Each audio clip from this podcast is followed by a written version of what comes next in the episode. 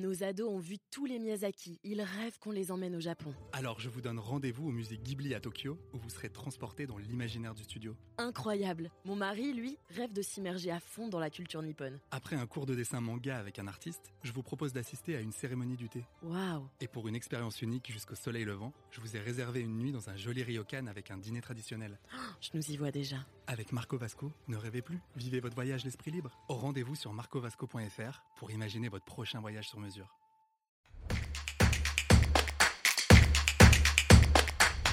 Mon voisin a mis une caméra de surveillance sur son toit. Puis je lui demandais de l'enlever.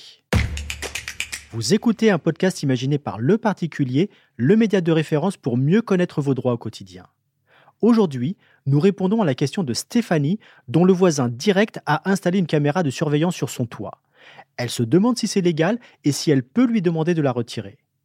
Alors à vos droits, prêt, partez. Autrefois réservé aux collectivités, ce type de technologie fait des miracles désormais et rend la vidéosurveillance financièrement accessible aux particuliers. Mais qu'en est-il du point de vue du droit? Le principe fondamental est très simple. Chacun a droit au respect de sa vie privée. Concrètement, si votre terrain, votre maison ou même la rue se trouve dans le champ de vision de la caméra de votre voisin, vous pouvez lui demander de la retirer. Il est bien sûr recommandé de commencer par effectuer cette démarche à l'amiable en allant le voir directement, puis, au besoin, par voie écrite. Si le voisin reste sourd à votre demande, vous devrez alors saisir la justice pour faire constater la situation et demander sa condamnation à retirer sa caméra. Et en cas de préjudice, vous pouvez même demander le versement de dommages-intérêts. Si votre voisin vous répond qu'il s'agit d'une caméra factice, mise en place uniquement dans un but dissuasif, cela ne change rien à l'affaire. Et oui, vous n'avez aucune garantie sur la pérennité de l'installation. Une fausse caméra peut parfaitement être remplacée par une vraie sans que vous ne vous en rendiez compte. Dans une affaire récente, un voisin indélicat a été condamné à enlever ses fausses caméras dans le délai d'un mois avec une astreinte de 50 euros par jour de retard. Les plaignants ont même obtenu 500 euros de dommages-intérêts en réparation du préjudice moral généré par la sensation d'être épié. De quoi faire réfléchir avant de se prendre pour Quentin Tarantino.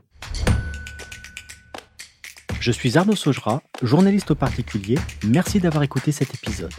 Si ce podcast vous intéresse, vous pouvez également retrouver toute l'actualité patrimoniale sur notre site leparticulier.lefigaro.fr. Nos ados ont vu tous les Miyazaki. Ils rêvent qu'on les emmène au Japon. Alors je vous donne rendez-vous au musée Ghibli à Tokyo, où vous serez transporté dans l'imaginaire du studio. Incroyable. Mon mari, lui, rêve de s'immerger à fond dans la culture nippone. Après un cours de dessin manga avec un artiste, je vous propose d'assister à une cérémonie du thé. Waouh. Et pour une expérience unique jusqu'au soleil levant, je vous ai réservé une nuit dans un joli ryokan avec un dîner traditionnel. Je nous y vois déjà. Avec Marco Vasco, ne rêvez plus, vivez votre voyage l'esprit libre. Au rendez-vous sur marcovasco.fr pour imaginer votre prochain voyage sur mesure.